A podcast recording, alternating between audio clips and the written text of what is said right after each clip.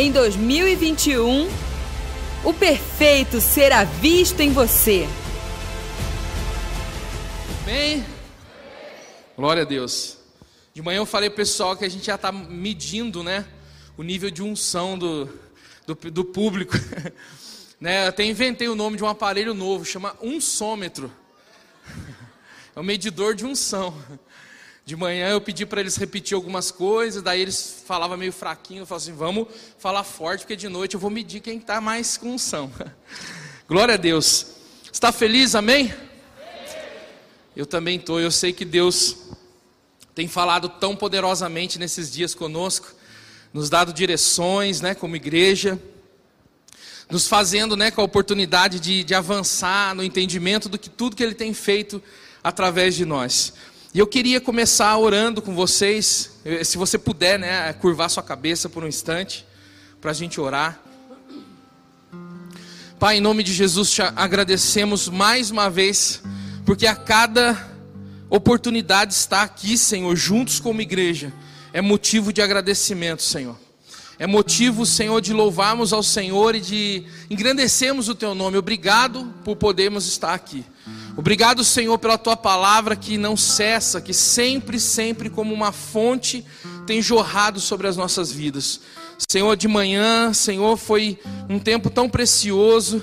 E eu não vou pedir para o Senhor fazer igual, porque o Senhor faz da vontade do Senhor, da maneira do Senhor. Então, que o Senhor possa continuar falando, continuar nos revelando, continuar se manifestando a nós e nos ensinando, Senhor, que a cada ciclo, a cada tempo, nós temos a oportunidade de manifestar o Teu amor.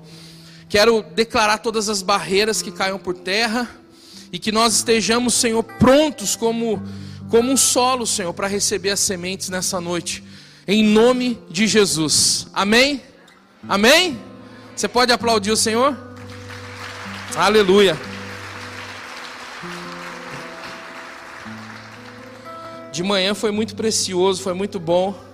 Eu já falei aqui, né? A gente fica meio preocupado, porque ah, de noite tem que ser igual, né? A gente pensa que tem que falar as mesmas coisas, mas aí a gente vai aprendendo, né? A gente vai descansando, Deus vai ensinando a gente que é Ele que tem o controle de todas as coisas e que, que seja do jeito que Ele quer que seja. Amém? E de manhã eu compartilhei também que essa semana, esses últimos dias, Deus tem ministrado algumas coisas e, e, o Senhor vai falando, a gente vai anotando algumas coisas. Eu uso muito né, o meu, meu bloco de anotações no celular, sempre vou anotando alguma coisa que Deus fala, às vezes uma palavra. E tinha algumas coisas já no meu coração, assim, já florescendo. E eu comecei a preparar, mas aí eu recebi do apóstolo L uma, um WhatsApp né, falando sobre a questão do calendário judaico. É interessante porque o calendário judaico, nesse mês de setembro, exatamente no dia 6 de setembro, é, a, a, a humanidade ela completou 5.782 anos. Eu vou repetir, no dia 6 de setembro, né, nesse mês de setembro deste ano, a humanidade ela é, é, completou 5.782 anos no calendário judaico. Olha como é novo, né? A gente conversa muito sobre isso, né, Alexandre? Porque se você parar para pensar, nem as promessas que Abraão recebeu se cumpriram todas, né? Porque um dia Deus disse para Abraão que ia abençoar, prosperar mil gerações. E uma geração bíblica são 40 anos. Então nós estamos falando aí de 40 mil anos. Então 40 mil anos de promessa que Abraão recebeu. E segundo esse calendário, a humanidade só tem cinco mil e poucos anos aqui. Mas tem uma coisa interessante nesse calendário. Né? O apóstolo L, sempre como um visionário profético, ele sempre está observando essas coisas, observando os sinais. Né? A nossa casa se move dessa maneira, os profetas do Senhor, sempre observando os sinais, né? observando os tempos, observando algumas coisas que para muitos não tem muito valor. É tipo olhar para o céu e ver uma nuvem do tamanho da mão de um homem e saber que é chuva que está vindo. É entender que às vezes uma coisa que parece bobeira, né? Porque se você fala assim para alguns, ah, não tem nada a ver uma coisa com a outra. Mas quando a gente entende os sinais de Deus, a gente se move e se antecipa. Amém? E se antecipar as coisas é ser profético. Se antecipar as coisas é você entender que Deus sempre Sempre, como diz a Escritura, Ele não vai fazer nada, coisa alguma, sem antes revelar aos seus servos, os profetas. Amém? E nós somos uma igreja profética, amém? Você é profético. Ah, não sou profeta de ofício, é profético, meu irmão. Existe uma unção sobre a sua vida chamado Espírito de profecia que habita em você, que é o Espírito Santo. Amém? E o apóstolo ele falou assim: olha, presta atenção, 5.782 anos. E a somatória desses anos, desses números, na realidade, dá 22. E aí o apóstolo falou assim: eu sei que é um apontamento para o ano que vem. O ano que vem, o ano de 2022, vai ser um ano profético para nós, um ano estratégico. O apóstolo, quando foi, o apóstolo ele foi na, no, no retiro de casais, né? E quando ele chegou lá para dar uma palavra para a gente, ele falou sobre famílias estratégicas. E o ano que vem nós cremos que vai ser um ano estratégico. Um ano estratégico para essa década né, de governo que nós estamos vivendo um ano estratégico de tomadas de decisões, um ano estratégico de, de subirmos a lugares novos, a estarmos em lugares novos como igreja, porque o seu avanço é o avanço da igreja. Amém? Quando a gente fala da igreja subir em lugares novos e mais altos, nós estamos falando você você subir a lugares mais altos, amém? Você estar em lugares de maior influência, amém? Porque você, nós somos a igreja. E isso está sobre nós. Um tempo, um tempo singular, um tempo importantíssimo para a gente entender que nós, como igreja, temos a oportunidade de manifestarmos o amor de Cristo, manifestarmos o amor de Deus através das nossas famílias, através dos nossos filhos, e através de tudo que Deus tem feito em nós. Amém? Eu creio nisso, muito. Esse ano de 2022, cremos sim que vai ser um ano poderoso. E eu quero pedir para você repetir assim comigo, assim, ó. Eu tenho futuro. Olha, não precisou nem falar a segunda vez, hein? De manhã eu precisei falar a segunda vez, né? Porque o pessoal falou fraquinho. Então deixa eu ver um sômetro aqui. Ah, tá dando que vocês estão ganhando. Irmãos, eu brinco assim, mas é verdade, sabia? A gente, a, às vezes a gente pensa que a gente precisa de unção só para pregar, não, tem que ter unção para ouvir também. Não adianta só o pregador da pirueta aqui se você tiver aí sem unção para ouvir. Você tem que estar tá na unção, porque uma palavra se transforma numa chave que muda a história. Uma palavra pode fazer a diferença para o seu dia. Uma palavra pode mudar a estação de dentro de você. né? Porque a estação do lado de fora já mudou, mas tem muita gente ainda que está em pleno, em plena primavera, mas continua dentro de si como se as coisas estivessem caindo, murchando, né? Como se tudo tivesse desabrochando, tivesse murcho. Deixa eu dizer uma coisa para você, Deus quer mudar a estação dentro de você também, tá? Não é só o mês de setembro, é uma mudança de estação dentro de você. Porque quando a estação dentro de você muda, meu irmão, aonde você vai, você também muda os ambientes. Quando a gente fala de mudança de ambiente, né, no novo pacto, a gente está falando daquilo que a gente carrega. Porque antigamente, né, no velho pacto, a mudança de ambiente tinha a ver com acontecimentos externos. Hoje não. Hoje, o maior ambiente profético que você pode gerar está dentro de você. E quando você chega nos lugares, o ambiente de dentro das pessoas também mudam. Isso é mudança de ambientes. Eu tenho futuro. Você tem futuro. Nós temos futuro. E nós temos um futuro, irmãos, de milagre um, um futuro sobre-humano, um futuro onde nós vamos viver coisas além da nossa capacidade, da nossa força. Amém? É isso que eu quero ministrar com vocês. Abra a sua Bíblia em Jeremias 29, 11. Jeremias 29, 11 é o texto que nós vamos iniciar essa palavra. Glória a Deus que cuida da nossa garganta. Cadê o neto? O, neto? o neto sempre me abençoou com o ventilador. Neto, tá no máximo? Tá no mínimo ou no médio? No mínimo? Então tá bom, pode deixar no mínimo. Jeremias 29, 11. Diz assim, ó. Todo mundo conhece já esse texto. Eu é que sei que pensamentos tenho a respeito de vós, diz o Senhor. São pensamentos de paz e não de mal, para dar-lhes um futuro e uma esperança. Eu vou ler mais uma vez. Eu é que sei que pensamentos tenho a respeito de vós, diz o Senhor. São pensamentos de paz e não de mal, para dar-lhes um futuro e uma esperança. Amém?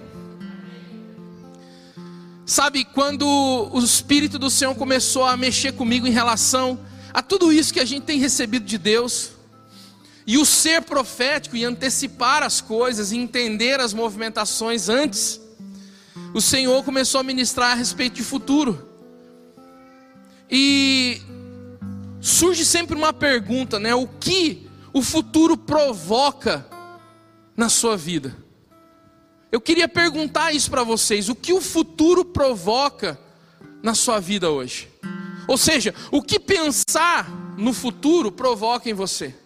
O que você sente quando você pensa no futuro? Será que você tem pensamentos de paz ou pensamentos de mal? Qual é o sentimento que te toma? O que você sente em relação ao futuro? Se a gente entender que o futuro ele faz parte de um propósito maior do que nós mesmos, a gente começa a já ser posicionado por Deus posicionados pelo Senhor. Eu, agora, semana que vem, dia 5 de outubro, né? Mês que vem, agora, dia 5 de outubro, eu vou fazer 40 anos. Eu sei que não parece, não precisa falar. 40 anos. Esses dias parece que eu tinha 18. 40 anos. Diz que 40 anos é uma idade meio perigosa. E eu estou meio assustado com algumas notícias aí, depois dos 40, que acontece com a gente. Uns exames diferenciados também. Eu tenho medo disso. Mas, agora o pessoal entende, né?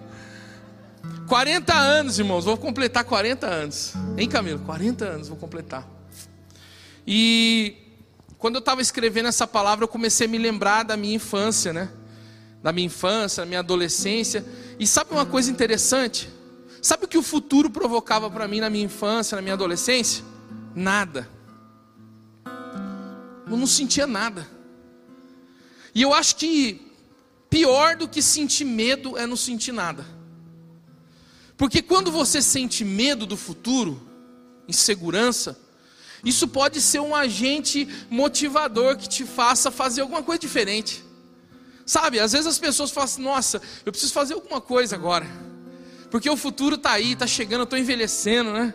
E aí o medo acaba te motivando a fazer algumas coisas, mas quando você não sente nada, quando você nem pensa no futuro, e isso por conta muitas das vezes de um meio que você está, sabe, um ambientes até mesmo da nossa família, onde você não tem, não tem um incentivo não tem um, um, uma referência, alguém que de repente faça aquelas brincadeiras de criança, aquele, o pouco, né? E aí, o que você vai ser quando crescer? Né? E aí você acaba não pensando no futuro. Eu não pensava no futuro. Eu não pensava o que seria, o que eu poderia construir, o que, que eu poderia viver. Eu não pensava no futuro. Isso é algo que paralisa, isso é algo que acaba nos levando para um lugar de inércia. E aí você fala, ah, você era adolescente, você era pequeno, de repente no meio da sua família não tinha muito esse incentivo, né? Mas se eu te dar uma notícia, tem pessoas hoje, tem adultos que não pensam. Tem pessoas hoje que o futuro não faz diferença, nem para ter medo do futuro está tendo. Não pensam, não conseguem planejar as coisas não consegue idealizar alguma coisa, e isso faz você viver uma vida tão, eu vou usar esse termo, tão sem graça. Mas Deus quer que a gente olhe sim para o futuro.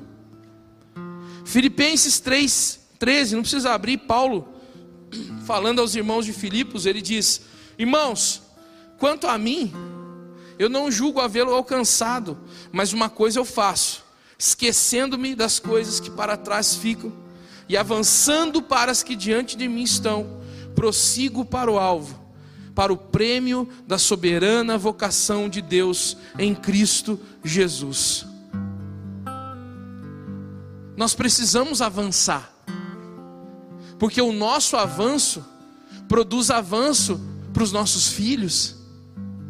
O nosso avanço, como eu disse já hoje, produz avanço para a igreja do Senhor. Você avançar é a igreja avançar.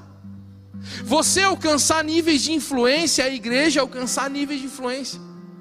Seus filhos avançando num futuro, num destino profético, é fazer com que a igreja da próxima geração ocupe lugares estratégicos. Então a gente precisa olhar para o futuro. Só que a gente não deve olhar para o futuro somente com aquele pensamento assim: será que a minha empresa vai ser bem sucedida? Será que eu vou conquistar determinadas coisas? Será que eu vou visitar determinados lugares? Será que eu vou conseguir produzir segurança para minha família? Porque quando se fala do futuro, muitas das vezes esses são os pensamentos que nos roubam. E eu não estou dizendo que essas coisas não é de Deus, né?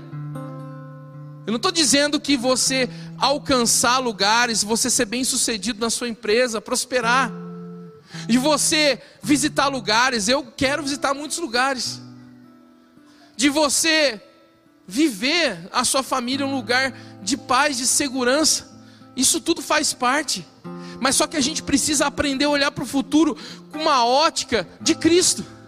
A gente precisa entender que todas essas coisas e todos esses lugares que a gente pode chegar, não vai fazer sentido se eu não estiver em um lugar chamado centro da vontade de Deus. E esse lugar chamado centro da vontade de Deus, ele é maior e ele é mais seguro e mais poderoso do que qualquer outro lugar. O meu futuro eu preciso enxergar através de uma lente. Eu preciso levar minha mente cativa a Cristo para poder entender isso. E eu preciso, através de Cristo, saber lidar com o tempo. Esses dias atrás eu preguei né, sobre Deus não estar tá atrasado. Que é o que eu entendo, só está atrasado, só, Deus não está com pressa, né? Na realidade a palavra era Deus não está com pressa. Porque só está com pressa quem está atrasado. E eu não consigo enxergar Deus atrasado. Eu consigo enxergar Deus fazendo tudo no seu tempo, perfeito né? E, e, até eu vou ser repetitivo nisso, mas eu compartilhei com vocês nessa palavra que eu ministrei sobre Deus não está atrasado, um texto. Eu vou compartilhar de novo, texto conhecido, né? Gênesis 1:1. Diz o texto: No princípio criou Deus os céus e a terra. E o que, que Deus criou primeiro? Vou ler de novo. No princípio criou Deus os céus e a terra. O que, que Deus criou primeiro? Não, Deus criou o princípio. De manhã também muita gente falou céus. Acho que eles não tinham, não tinham assistido a pregação. Tá lá no YouTube, tá? Não esquece de deixar um like, se inscrever no canal para não perder nenhum vídeo novo. Deus, para ele criar os céus e a terra, ele precisou criar um princípio. Por que, que ele precisou criar um princípio? Porque Deus não se limita ao tempo. Deus, ele, ele passeia na eternidade sem limitação. E aí ele precisou fazer um pano de fundo, ele precisou fazer uma base para ele poder começar a fazer e desenrolar o seu propósito eterno. É tremendo isso. Ele criou um princípio. Ele criou o tempo que nós conhecemos. Ele criou o tempo que você e eu chamamos de Cronos, que é uma palavra grega que fala da cronologia. Eu vou completar 40 anos, a cronologia da minha idade, o tempo que eu tenho aqui. Mas a gente precisa entender e enxergar o tempo da maneira correta. O tempo, o tempo ele é como se fosse uma, como se fosse uma tela de pintura. Imagina o tempo como uma tela de pintura. E você já deve ter ouvido falar também do Kairos. Quem já ouviu falar do Kairos? O que é o Kairos? O Kairos é a eternidade intervindo no Cronos. O Kairos é a precisão de Deus intervindo no Cronos. São manifestações de Deus intervindo no Cronos. E aí de manhã eu falei a mesma coisa. Então, se, se o Cronos é a tela de pintura, o Kairos são as pinceladas de Deus. E Deus, através do seu Kairós, Ele tem feito, Ele tem feito uma obra de arte na sua vida. Que é isso, profeta? Obra de arte, minha vida? Você não sabe o que você está falando. Você não sabe o que eu já vivi, profeta, para você falar que a minha vida é uma obra de arte. Obra de arte é minha vida? Você não sabe o que eu vivi na minha infância, no meio da minha família. Eu posso afirmar para você que a sua vida é uma obra de arte do Senhor. Pode ser que houve algumas pinceladas erradas, não dadas por Deus. Porque eu não acredito, sabe, pastor Eliana, que Deus, o dia que ele começou a, a, a, a pensar a respeito da minha vida, que diz o salmista que ele tem um livro onde ele escreveu todos os meus dias. Eu não acredito, profeta Camila, que ele colocou lá assim: ao Paulo um dia vai usar droga. Você acha que Deus planejou isso para mim? Vocês acham? Você acha que Deus ele, ele planejou você passar por um abuso? passar por uma situação, até mesmo com pouca idade na sua infância, que tra traumatizou a sua vida, que te feriu profundamente. Você acha que Deus, Ele imaginou isso na pintura da sua vida? Você acha que Ele desejou isso de você? Não, Ele não desejou. Isso aí é a consequência de erros, de erros que foram cometidos de geração para geração de espíritos malignos que se movem sim de geração em geração, até que se levante alguém que a gente chama um remidor da geração. Alguém que se levante e fala assim: "Não, eu vou botar uma pedra nisso". Eu vou botar um basta nisso, Rafinha. Se na minha família o histórico de divórcio, de uso de droga, de vício era até então, eu sou o remidor da minha geração. Deus levanta remidores da geração remidores de uma geração. Eu posso afirmar hoje: a minha vida, a minha família é uma obra de arte. Eu posso dizer, eu posso dizer sim, que o Senhor, o Espírito do Senhor, pode me fazer um remidor da geração, pode fazer da minha esposa uma remidora de uma geração, e é isso que o Senhor está te chamando. Ah, mas tem umas pinceladas erradas na minha, nessa obra de arte da minha vida. Deixa, calma. Calma que o, o, o, genuíno artista, ele vai completar a boa obra, porque um dia ele começou, ele é fiel. Ele vai fazer a diferença. Eu costumo dizer que no lugar da sua dor, Deus te dará maior autoridade. Calma, o diabo acha que te venceu, né, por causa da tristeza de traumas. Calma, você vai ser um instrumento para curar o trauma na vida das pessoas. Calma. Calma, porque o artista está pintando. Calma, porque ele está fazendo a obra de arte, amém? E o profético não é só, quando a gente fala de profético, já pensa só entregando profecia, tendo visão. Mas o profético fala sobre colocar o passado, o presente e o futuro no seu devido lugar. Ser profético fala disso. Né? A gente acha, eu li um livro uma vez que fala sobre os aspectos do profético. E um dos aspectos do profético é você saber colocar o tempo no seu devido lugar. É você saber olhar para o seu passado da maneira certa para você poder ter atitudes certas no presente, para poder interferir e produzir algo novo de Deus no seu futuro. E isso é ser profético. Ah, mas eu não sou profeta. Não estou falando de ser profeta, estou falando de ofício. Eu estou falando de ser profético. Todos vocês são proféticos, porque o espírito da profecia habita dentro de você. Colocar o tempo no seu devido lugar. Porque se a gente parar para pensar, duas coisas, duas coisas podem interferir no nosso futuro: o passado e o presente. Né? O passado, porque se a gente olhar para o passado da maneira errada, por que da maneira errada, profeta? Porque tem uma maneira certa de olhar. Jeremias ele diz isso. Ele fala assim: Todavia me lembro também daquilo que pode me dar esperança. Então você pode sim olhar para o seu passado, mas olha da maneira certa. Eu quero trazer à memória, essa tradução é mais fácil, né? O pessoal conhece mais. Eu quero trazer à memória o que me pode dar esperança. Jeremias escreveu isso na sua literatura chamada Lamentações de Jeremias. O profeta para chorar era esse.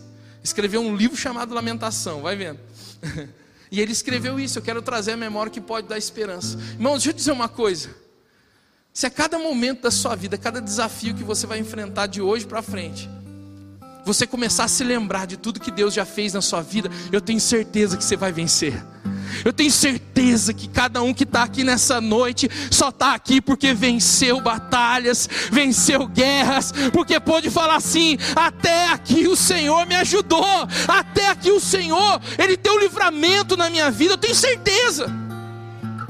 Eu não preciso, sabe, passar o microfone para todo mundo testemunhar. Eu tenho certeza que você está aqui hoje, porque você venceu guerras com o Senhor.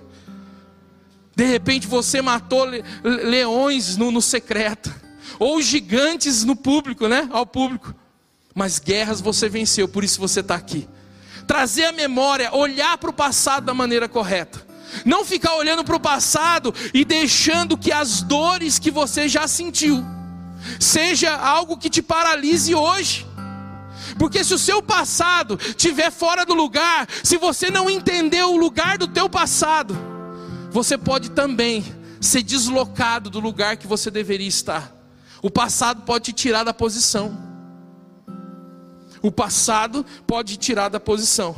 Por isso que Paulo também fala algo sobre o passado. Ele diz: esquecendo-me das coisas que para trás ficam. Parece um pouco contraditório, mas não, é só botar Paulo e Jeremias na mesma sala para conversar. Jeremias está falando, eu preciso olhar para trás e me lembrar do que me dá esperança. E Paulo fala, e outra coisa, viu gente, mais um detalhe: deixa para trás o que te paralisa e avança para aquilo que está diante de você. É só uma questão de conversa. Ninguém está contradizendo ninguém, não. Né? É só uma questão de conversa. Paulo fala para você esquecer do que te paralisa, e Jeremias fala para você lembrar daquilo que te impulsiona.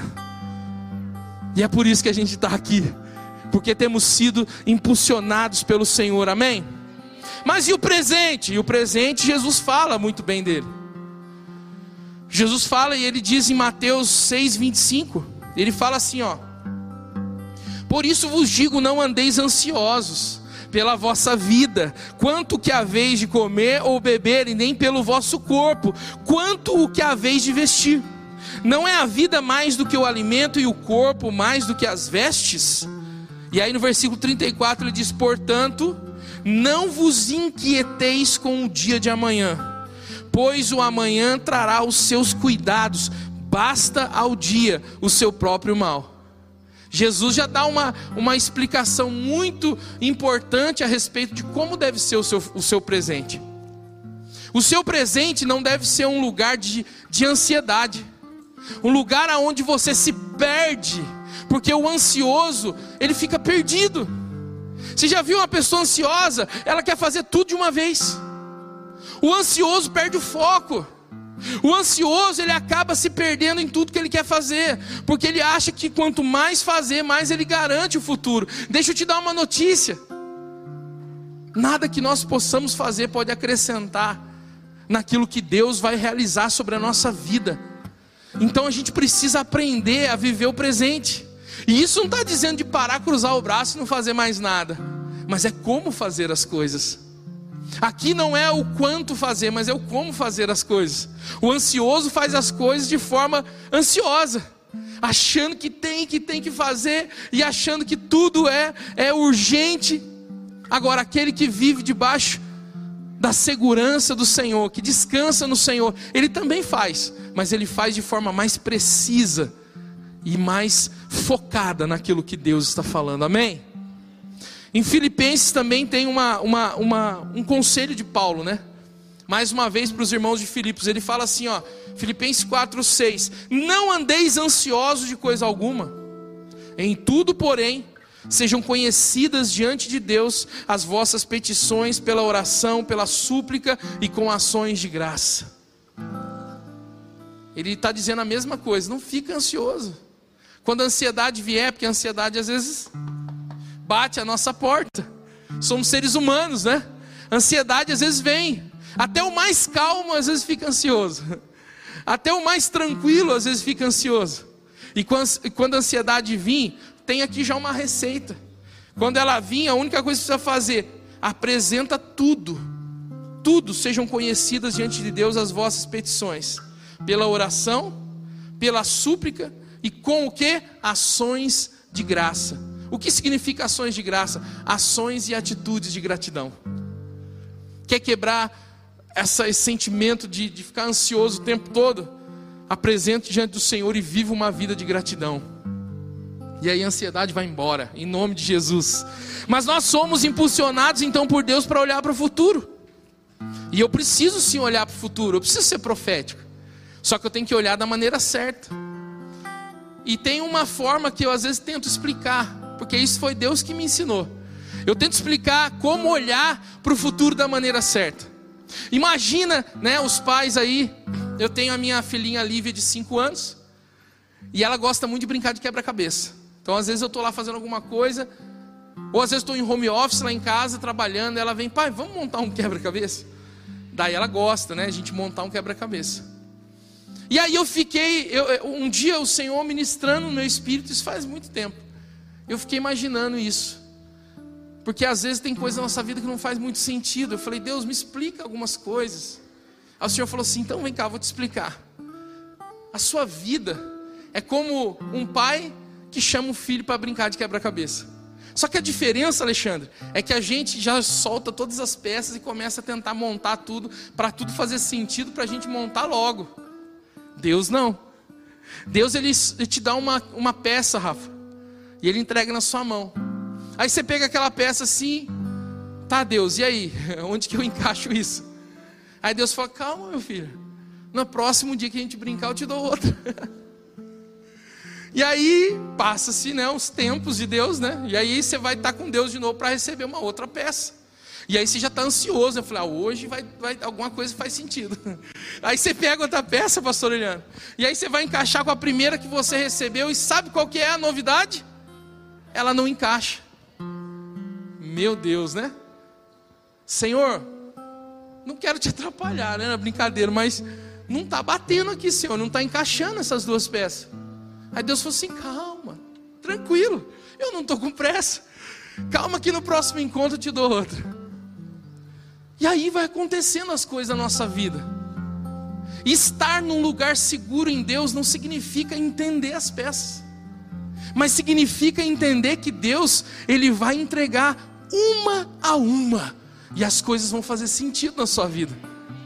E aí a gente vai passando por etapas na nossa vida, e aí tem etapas que parece que quanto mais eu recebo as peças, mais nada se encaixa. E a gente começa a tentar explicar as coisas naturalmente. A gente quer tentar entender as coisas naturalmente. Até que um dia Deus vem e fala assim: tome essa pecinha. E aí você pega aquela peça e quando você menos percebe, ela faz o um encaixe entre duas peças que não se encaixavam. E aí você começa a falar: Senhor, agora está fazendo sentido algumas coisas. Na nossa vida vai ser assim. Deus nunca vai chegar e vai jogar as peças na sua mão, tua monta. Não. Ele vai de tempo em tempo, de ciclo em ciclo, de situação em situação, de, de circunstâncias em circunstâncias. Ele vai liberando peça por peça. E o segredo, irmãos, não é querer forçar para que uma peça se encaixe na outra, não. É ter paciência para receber a próxima. Só que o problema é que muitos, pastor Eliana, no começo das peças, já quer desistir de brincar. Mas eu louvo a Deus, sabe por quê? Porque eu tenho certeza que você está aqui porque você não desistiu. Porque você sabe que logo, logo vai vir uma peça e vai fazer sentido na sua vida. E vai se encaixar. E vai parecer alguma coisa. Essa é a confiança que nós temos no Pai. Ele vai entregar a peça certa, Camila. Vai fazer sentido algumas coisas.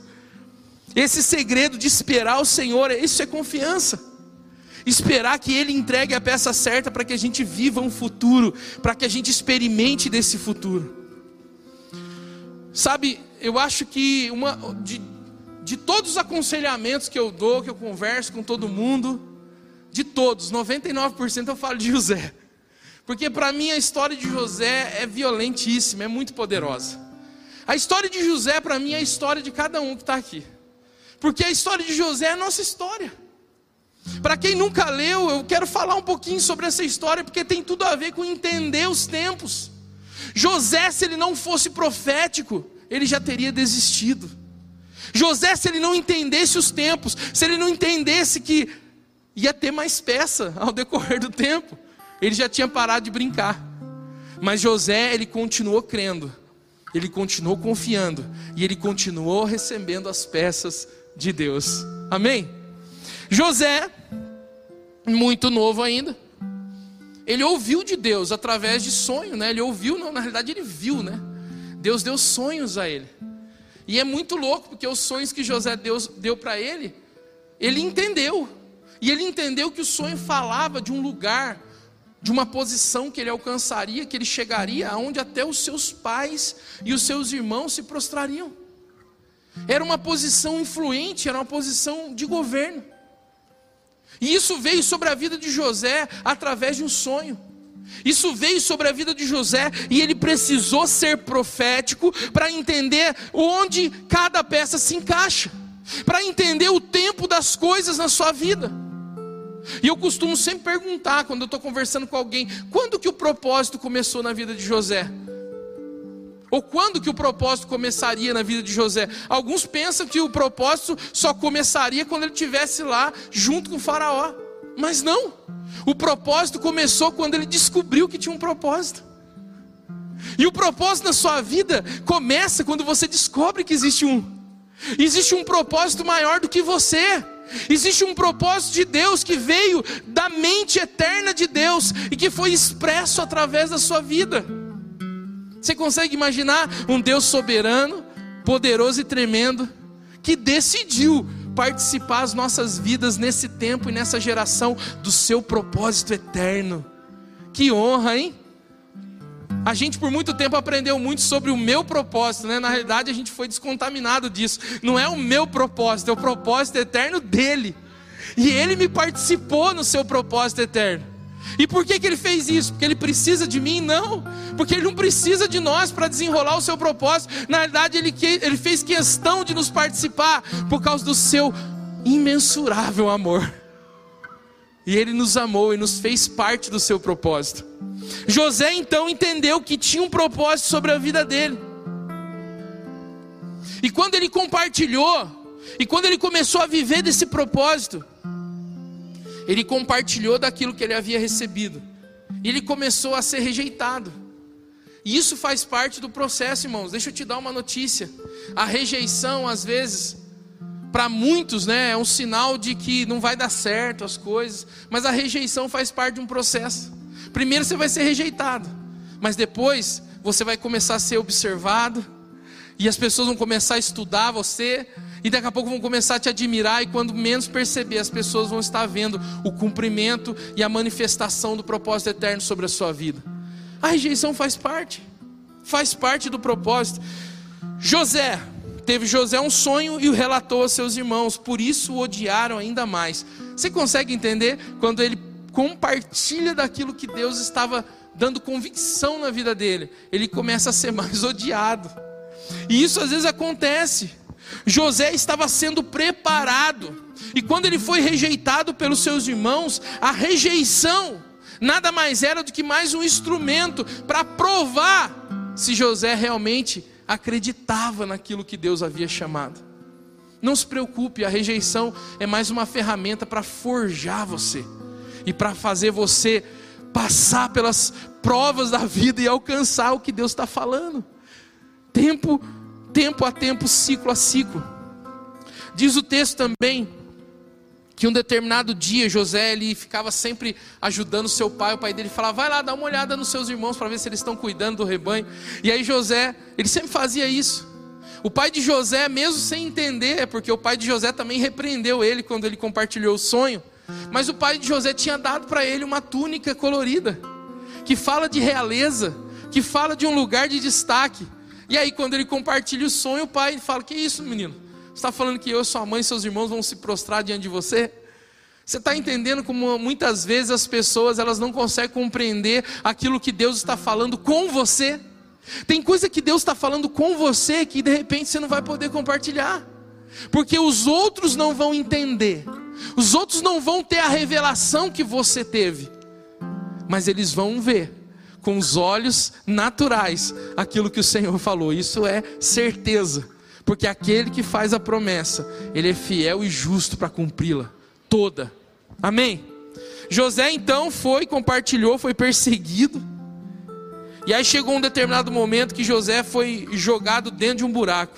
Mas logo que chegou José, seus irmãos despiram-no da túnica, a túnica talar de mangas compridas que trazia. E tomando-o, lançaram na cisterna vazia, sem água.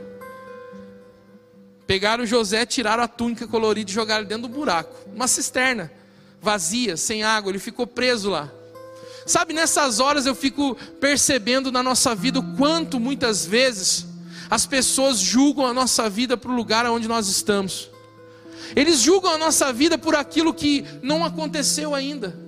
Então eles olham para você e eles falam assim: ah, você está prosperando na sua vida toda. Então tá bom, cadê as mudanças externas? Cadê as coisas acontecendo? Porque para alguém falar que está tendo sucesso, ela precisa mostrar alguma coisa para esse mundo. Esse mundo cruel exige que você apresente de repente ali o seu cartão de crédito ou a sua conquista financeira para achar que está tendo mudanças na sua vida, sendo que alguns ciclos da sua vida isso não vai quer dizer, não vai dizer nada. Sabe por quê? Porque as maiores mudanças que vão acontecer em nós são as mudanças dentro de nós. Né? José, e aí? Cadê o sonho que você teve, cara? Você está dentro de um buraco. E aí, cadê o projeto que você falou que ia viver? Cadê o sonho de Deus que você tem falado tanto? Você está dentro do buraco. Só que é legal, né? O buraco, o buraco é um buraco, é um lugar que você, é o único lugar que você pode olhar para o céu, né? Para cima, porque não tem saída. Às vezes o buraco na nossa vida é necessário para a gente voltar a olhar para o céu. É. Às vezes o buraco é um lugar necessário para a gente voltar a olhar para o céu. Porque a gente se acostuma a olhar para tantos lados, né? Eu olho para cá, eu olho para lá, eu olho para a economia, eu olho para isso, eu olho para a oportunidade, eu olho para isso, eu olho para aquilo. E aí Deus falou: peraí, eu vou permitir você cair dentro do buraco. Que aí você volta a olhar para o céu. Você volta a ler, não, não as notícias da televisão, mas ler os sinais e as estrelas. Abraão, está com dúvida? Vem aqui, Abraão, olha para as estrelas do céu. Olha lá e vê, Abraão, tá vendo aí? Essa aí vai ser, vai ser as suas, as suas gerações. Deus às vezes nos coloca nesses lugares para a gente voltar a olhar para o lugar certo. E o céu sempre vai ser o lugar certo. Olhar para a revelação de Deus sempre vai ser o melhor. E as mudanças que acontecem dentro de nós, elas são mais importantes. Eu vou dizer uma coisa para vocês, irmãos: qualquer um pode te olhar pelo lado de fora. Qualquer um pode olhar e te julgar assim: ah, você está na onde? O que você está vivendo? Você está vivendo alguma mudança na sua vida? Qualquer um pode. Mas você você precisa aprender a se ver. Você precisa aprender a olhar para dentro de você e ver as tamanhas mudanças que Deus já produziu. Você precisa aprender a olhar para dentro de você e falar assim: pode ser que ao meu redor, né, Tiago Maras, ainda não aconteceu nada, mas eu sei que aqui dentro o Senhor está me preparando para aquilo que vai vir. O Senhor está me preparando aqui dentro para eu viver coisas que eu nunca vivi. E era exatamente o que estava acontecendo com José. Do lado de fora parecia que o negócio estava piorando, mas do lado de dentro, Deus estava preparando um, governo, um governador. Amém? Ele ficou lá, e às vezes na nossa vida acontece assim. Vai vendo. Ele estava lá por um tempo, de repente os irmãos Judá, eles estavam conversando porque estavam pensando em tirar a vida dele. Na verdade, o projeto inicial era tirar a vida de José. E aí Judá, ele diz assim: "Eu acho melhor a gente não fazer isso. Tá vendo, tá, tá vindo aí uma, uma, uma caravana de mercadores do Egito. Vamos vender ele. E aí, através de Judá, eles tiraram, eles foram lá. Imagina a cena, né? Pegando a corda lá. Pronto, José, vai, segura aí que nós vamos puxar você. Aí, José, hein, Maico? Ufa, pensei que vocês iam deixar aqui mais tempo. Que brincadeira chata, né? Pra que isso? Aí, a hora que chega lá, a hora que ele sai do buraco, a hora que ele sai da cisterna, ele já recebe uma algema nas mãos. Sabe, às vezes parece que acontece assim. A gente fica numa expectativa, por isso que Deus quer que a gente não dependa das bênçãos. Porque às vezes a gente fica esperando tanto uma benção, E aí quando a bênção vem, a gente depende tanto dela, que daí de repente vem uma outra situação e a gente acaba se frustrando. Eu costumo dizer que a vida de Abraão foi mais marcada quando ele entregou Isaac do que quando ele recebeu. Eu vou repetir essa. Eu acho que a vida de Abraão foi mais marcada quando ele entregou Isaac do que quando ele recebeu. Porque quando ele recebeu, ele já estava orando há tanto tempo, né? Tinha tanta promessa do filho e tal, daqui a pouco ele pega no colo o filho. Nossa, foi tremenda a benção. Mas para que a gente não fique amarrado e preso na benção, Deus nunca vai dar nada para você que ele não possa pedir de volta. Ele falou para Abraão: Abraão, mata seu filho. E isso marcou a vida dele. Abrir mão da bênção pelo abençoador. Isso é forte, hein? Abrir mão daquilo que de repente você tanto espera. Não, agora eu vou sair do buraco. A hora que sai, algema. tá preso. Vai escravo. Estamos vendendo você. E aí ele tá ali né, na, na, na carroça, imagino eu, sendo levado, indo embora da sua família, da sua origem, da sua cidade, dos seus irmãos, dos seus pais, e sendo levado para o Egito. Eu fico imaginando, eu nem vou ler mais, eu fico imaginando José chegando lá no Egito, e aí toda aquela transição dos mercadores. Você já deve ter assistido algum filme, né? Aquele, aquela muvuca de gente vendendo escravo aqui, vendendo escravo ali. De repente passa lá um cara todo engravatado. Quem é? é Potifar. Eu gostei desse rapaz aí. Rapaz formoso, forte. Vou, quero comprar ele. E leva José para casa de Potifar. Sabe o que aconteceu com José quando ele chegou lá na casa de Potifar? Quando ele chegou na casa de Potifar, ele cai numa depressão. E ele vai para um quarto, ele não consegue fazer nada, não come, não bebe. E o menino entra numa depressão, porque imagina, né? Fui vendido, fui jogado no buraco pelos meus irmãos, fui vendido aos mercadores e agora estou aqui no Egito, tão longe da minha família. Ele entrou em depressão. Foi isso que aconteceu com José, irmãos? Ó, tem uns que lê a Bíblia ainda, glória a Deus pelos irmãos que ainda lê a Bíblia. Não foi isso que aconteceu com José. José, quando chegou na casa de Potifar, eu não sei nem o que, que ele fazia no começo. De repente, limpava um banheiro, né? De repente, varria o quintal de Potifar, que deveria ser um baita de um quintal, né? Imagina! E ele estava lá limpando o banheiro, varrendo o quintal, e eu não vou fazer igual de manhã, não. Quem estava aqui de manhã sabe que eu vou fazer. Não. E varrendo ali o quintal, só que alguma coisa chamou atenção. Eu não sei, alguma coisa na vida de José chamou atenção. Potifar olhou para ele e falou: caramba, esse menino varre diferente. Esse menino, ele está limpando o banheiro diferente. Ele não é que nem os outros escravos. Toda vez que eu vejo ele, ele está limpando, ele está varrendo, ele está servindo e ele está feliz, ele está cantando.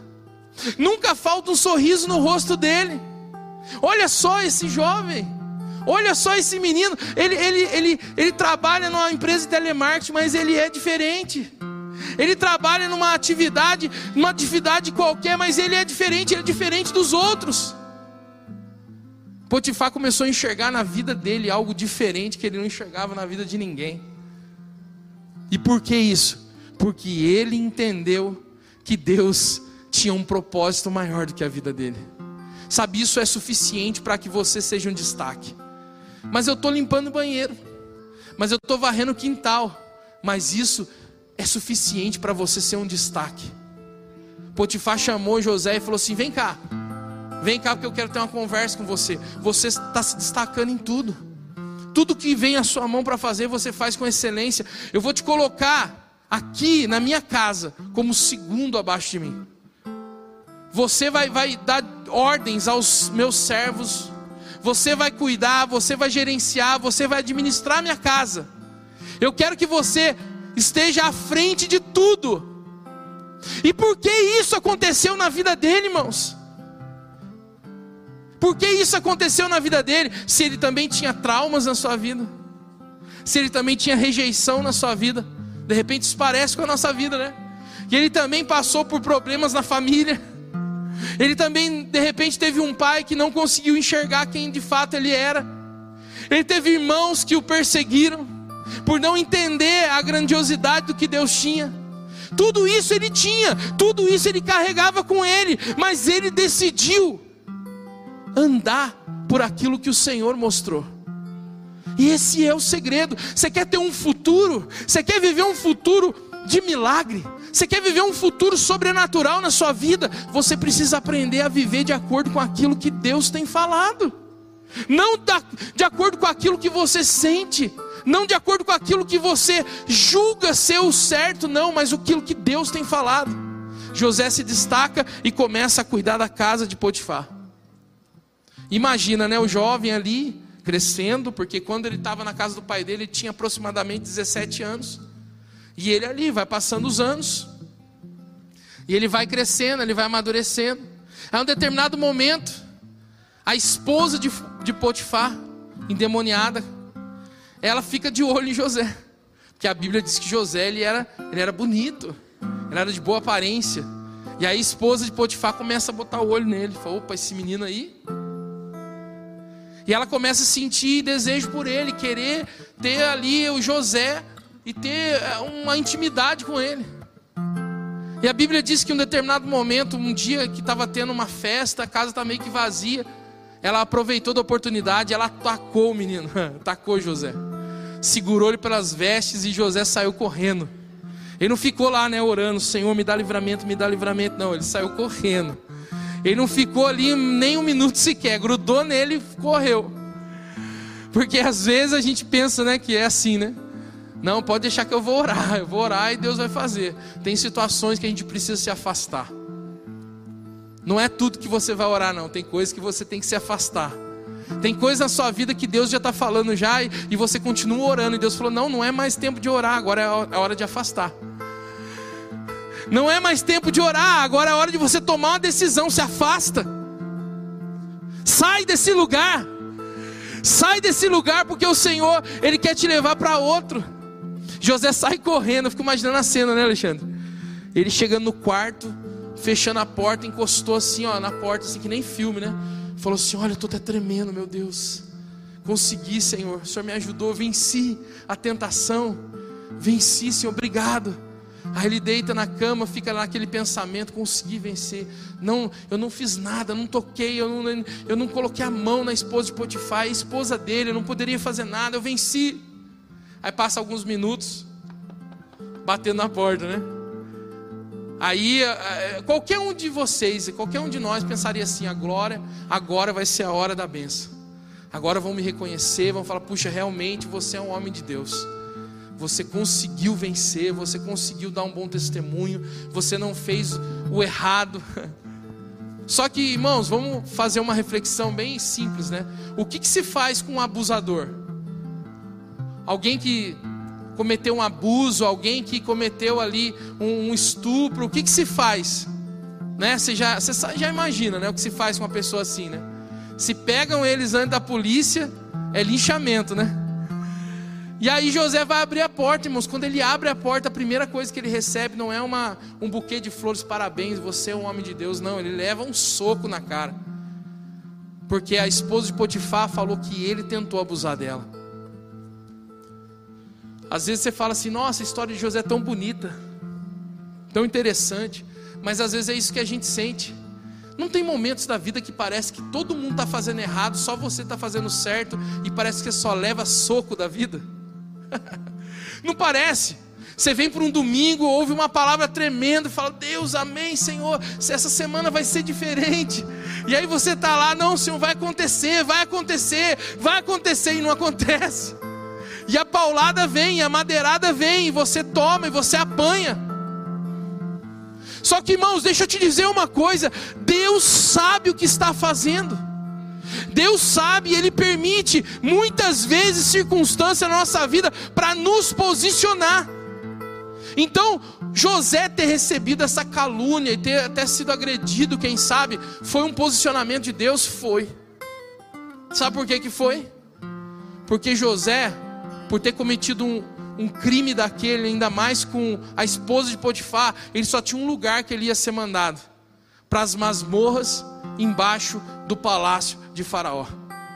Porque aquela prisão ali embaixo do palácio de Faraó era para alguns presos específicos. E ele foi para lá. E ele foi, foi o primeiro acesso dele. O primeiro acesso do palácio foi pela entrada das masmorras. Então não se preocupe. Não se preocupe qual é o caminho que, que Deus tem conduzido você, porque você acha que muitas vezes você não vai chegar lá onde Deus está falando que você vai, porque você acha que você está muito embaixo. Calma, Deus de repente introduziu dentro de um palácio pela porta dos fundos, mas Ele vai te colocar perto dos tronos. Ele vai te colocar nos lugares aonde você precisa estar, porque Deus quer te colocar lá. Deus quer te conduzir a esses lugares. José foi para a masmorra do palácio de Faraó. E aí eu estou caminhando para o final. Sabe o que acontece? O menino entra em depressão, cai de canto na cela, não quer comer, não quer fazer nada, não quer mais, não quero viver, quero morrer. E vai para o canto da cela. É isso que aconteceu com José, irmãos? Caramba, vocês lêem a Bíblia mesmo. Agora eu tive convicção disso. Leu a história inteira. Não foi isso que aconteceu. De repente José começou a, varrer a cela. Começou, né? Pegou um paninho assim um dia qualquer, sem ninguém esperar, começou a limpar ali as, as grades.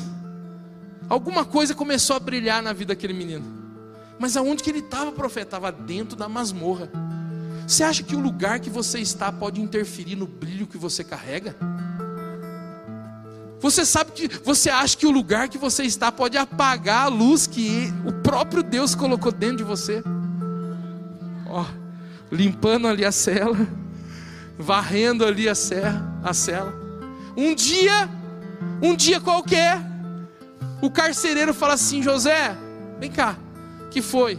Eu preciso dar uma saída.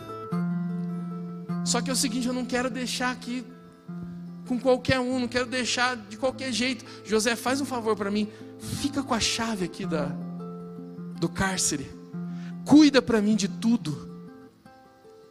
Sabe, irmãos, presta atenção no que eu vou dizer. O Senhor quer dar a chave nas suas mãos dos lugares onde você está. José está aqui, ó, você vai cuidar para mim, tá bom? José passou até a chave do cárcere de todos e o dele também. E José ali naquele lugar, irmãos, ele recebeu a chave do governo das masmorras do palácio de Faraó. Sabe o que a gente precisa entender? José, ele era alguém profético e muito profético. Ele conseguiu pegar o sonho que Deus deu para ele. E ele conseguiu decifrar e entender que Deus tinha algo maior sobre a vida dele, e ele começou a andar e caminhar em cima disso porque cada lugar que Deus foi conduzir na vida de José não foi capaz de paralisar a vida dele. Não foi capaz de fazer ele parar de sonhar, não foi, não foi capaz de fazer ele parar de avançar no propósito. Na casa de Potifar, prosperou. Na masmorra, na, na, no palácio de Faraó, prosperou. Porque ele sabia entender, ele sabia discernir e ele sabia colocar o tempo no seu devido lugar. Você está preparado para você receber chave dos lugares onde você está? Você está preparado para você ser reconhecido aonde você está? Independente de hoje aonde você esteja. Independente se você está varrendo o quintal de Potifar ou se não limpando as grades da masmorra do palácio de Faraó, não importa, Deus vai colocar a chave desses lugares na sua mão. Mas sabe por que, que Ele vai fazer isso? Porque Ele precisa te treinar. Ele precisa te habilitar, ele precisa te capacitar, porque aonde você vai chegar, você precisa ser capacitado para isso. Tudo faz parte de um propósito. E para a gente encerrar, diz a Bíblia então que ali naquele mesma, naquela mesma masmorra foi enviado o copeiro e o padeiro de Faraó, porque era uma cela exclusiva, né? Só quem era da elite ia para esse lugar. E aí o copeiro e o padeiro vieram, ficaram presos junto com José. Diz a palavra que eles tiveram sonhos. E José, ele já era perito em sonhos. Sabe o que o Senhor falava comigo hoje de manhã? Deus não quer, não quer só transformar a gente em sonhadores. Deus quer transformar a gente em peritos em sonho. Você não vai ser só pessoas que sonham, Camila. Nós seremos pessoas que sonham e pessoas que decifram o sonho das pessoas. pessoas que sabem ler os sonhos, que sabem decifrar os sonhos, que sabem interpretar os sonhos, que sabem conduzir as pessoas no sonho que Deus está dando. Ser sonho de Deus não é só sonhar, mas é saber fazer a leitura correta deles. Foram até José, tivemos tal, tal sonho, José interpreta. Agora eu esqueci de novo quem que morre mesmo, padeiro ou copeiro? Hã? Padeiro que morre, né? Verdade, tem que lembrar, padeiro, pão, padeiro, pão, ele que morre, ele que morre. Eu sempre confundo, às vezes eu mato o copeiro, velho.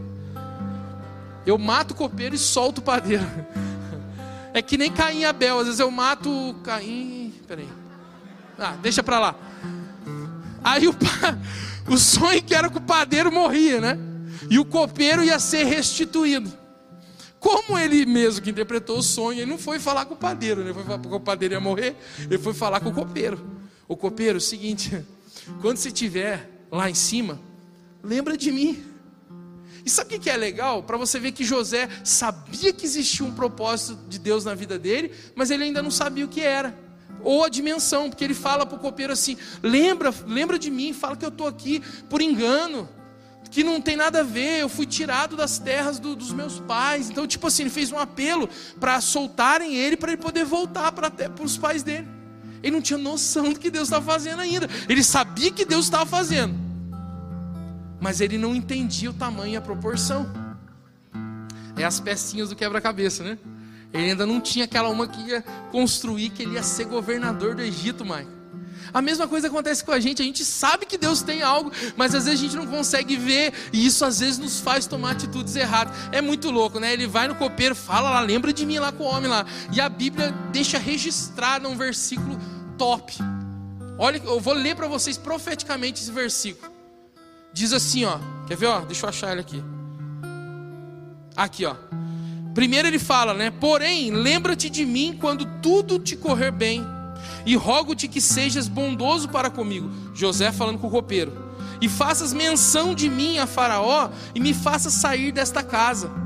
Porque de fato fui roubado da terra dos hebreus, e aqui nada fiz para que me pusessem nesta masmorra. E aí no versículo, no capítulo 40, no versículo 23, eu vou até vou fazer uma, uma palavra profética sobre a sua vida esse versículo, ó. E o copeiro chefe, todavia, não se lembrou de José e se esqueceu dele. Que isso, profeta? Você está profetizando isso na minha vida? Não aceito, não, né? Mas isso faz parte. Eu gosto da Bíblia, né? Porque a Bíblia mostra tudo, né? Ele foi falar, pedir ajuda para o copeiro. E o que, que Deus fez? Fez o copeiro esquecer dele. Esqueceu de José. Às vezes a gente fica tão bravo, né? Você vai lá, entrega o currículo para meu irmão, leva o currículo lá para mim. Nunca mais o irmão fala com você. Caramba, meu irmão, nem para falar que, que levou, que não levou. Calma, cabeção, ele se esqueceu mesmo de você, já era. Seu currículo de repente nem chegou na empresa, ficou no carro. Aí um dia ele pegou lá de fazer uma limpeza no carro, amassou e jogou fora.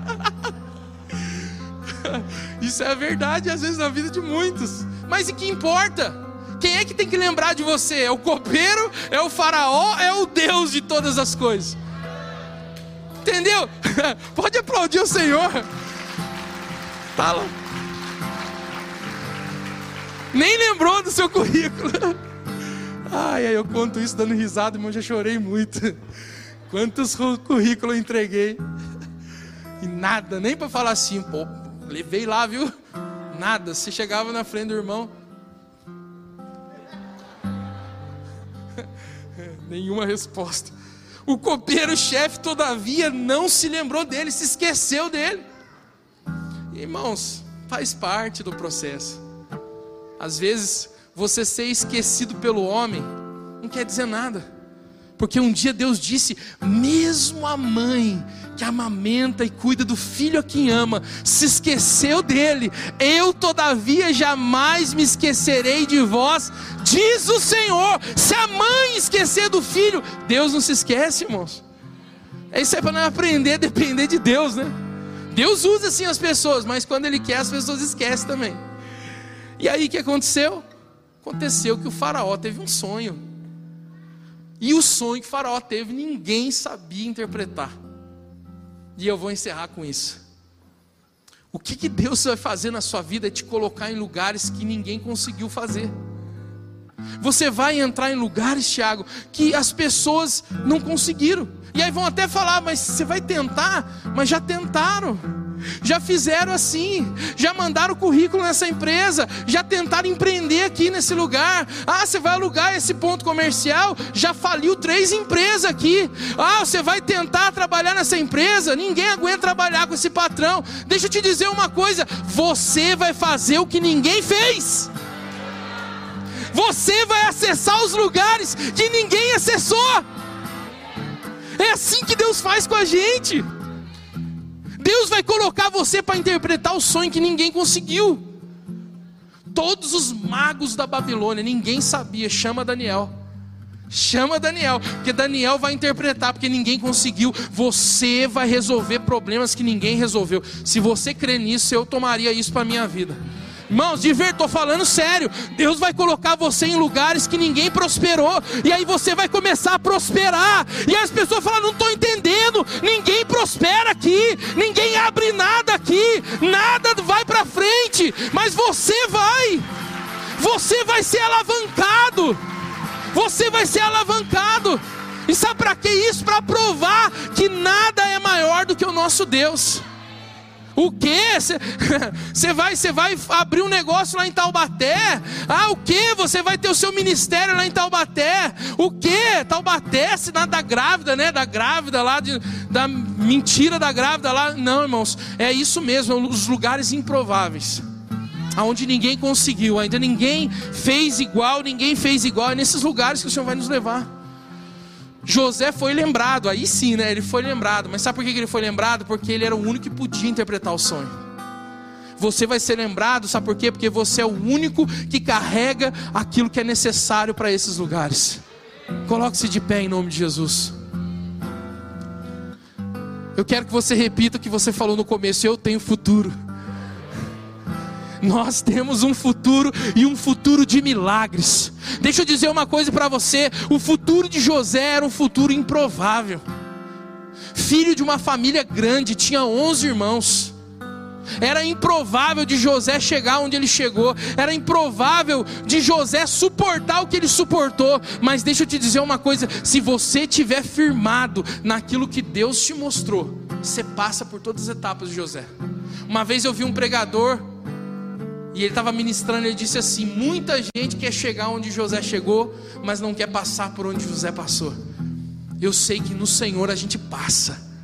Eu sei que no Senhor a gente vence a cisterna, a gente vence a casa de Potifar, a gente vence a calúnia, a gente vence a masmorra, a gente vence até o esquecimento, mas a gente chega porque o Senhor determinou isso, amém? E é isso que Deus tem falado conosco uma igreja profética que avança e que, que vão, vai sobressair nos lugares aonde o Senhor nos enviar. Nós estamos preparando uma geração que vai impactar sim. Nós estamos vivendo os melhores dias da igreja sim. Dias aonde a igreja vai ser vista não mais como aqueles que falam engraçado, né? Porque muitas das vezes a gente é visto como aqueles que falam engraçado, que tem uma linguagem própria, né? O crentez, né? Que tem uma linguagem própria que muitas vezes acha que ser espiritual é começar a falar em línguas na frente das pessoas. Deixa eu dizer uma coisa: a igreja do Senhor vai ser vista como alguém que influencia, o Filho de Deus, o cabeça que é Cristo, influenciando através da igreja, alcançando os montes, é o que eu creio em nome de Jesus, amém? Então feche seus olhos, eu quero orar com você. Eu quero declarar sobre a sua vida esse novo tempo, esse tempo onde o Senhor tem nos impulsionado. 2022 vai ser um ano estratégico, sim, para essa década. E você, como igreja, faz parte disso. Se prepare para ser levado nos lugares aonde o Senhor vai entregar a chave dos lugares na sua mão. Se prepare para ir lugares aonde as pessoas não sabem, não sabem entender os sonhos, aonde as pessoas não sabem decifrar os sonhos, e você vai chegar lá e vai decifrar os sonhos. Você vai ser a resposta nesses lugares. É o que a gente crê. Feche os seus olhos, Pai. Em nome de Jesus te agradecemos, Deus, porque nós só chegaremos nesses lugares, ó Pai, ciclo após ciclo, etapa após etapa, através do Teu Espírito Santo. Somente a presença do Senhor em nós é capaz de nos fazer vencer as cisternas, é capaz de nos fazer vencer, Senhor, a casa de Potifar, a calúnia, Senhor, que muitas das vezes vem, é capaz de nos fazer vencer as masmorras, as masmorras da vida. O Senhor nos levará em lugares de honra, Senhor, porque a candeia não vai ficar escondida, a candeia vai ser colocada no lugar de destaque para que o brilho do Senhor seja manifesto. Senhor, eu declaro e profetizo famílias de destaque, famílias influentes, famílias que influenciam, filhos que influenciam. Eu declaro, Senhor, novos níveis, ó Pai, dentro da empresa, no empreendedorismo. Eu declaro novos níveis de prosperidade para que o teu nome seja exaltado. Eu declaro, Senhor, uma semana onde os teus filhos vão perceber os sinais, os sinais que o Senhor vai colocar no céu. Nós seremos capazes, Senhor, de discernir os sinais, mesmo que eles sejam pequenos, como a pequena, a pequena nuvem do tamanho da mão de um homem. A gente vai enxergar a chuva, sim, e a chuva virá, e a chuva vai regar, Senhor, as sementes, e o Senhor vai fazer frutificar sobre a vida de cada um, em nome de Jesus. Amém, amém, amém. Aplauda o Senhor. Deus abençoe. Em 2021, o perfeito será visto em você.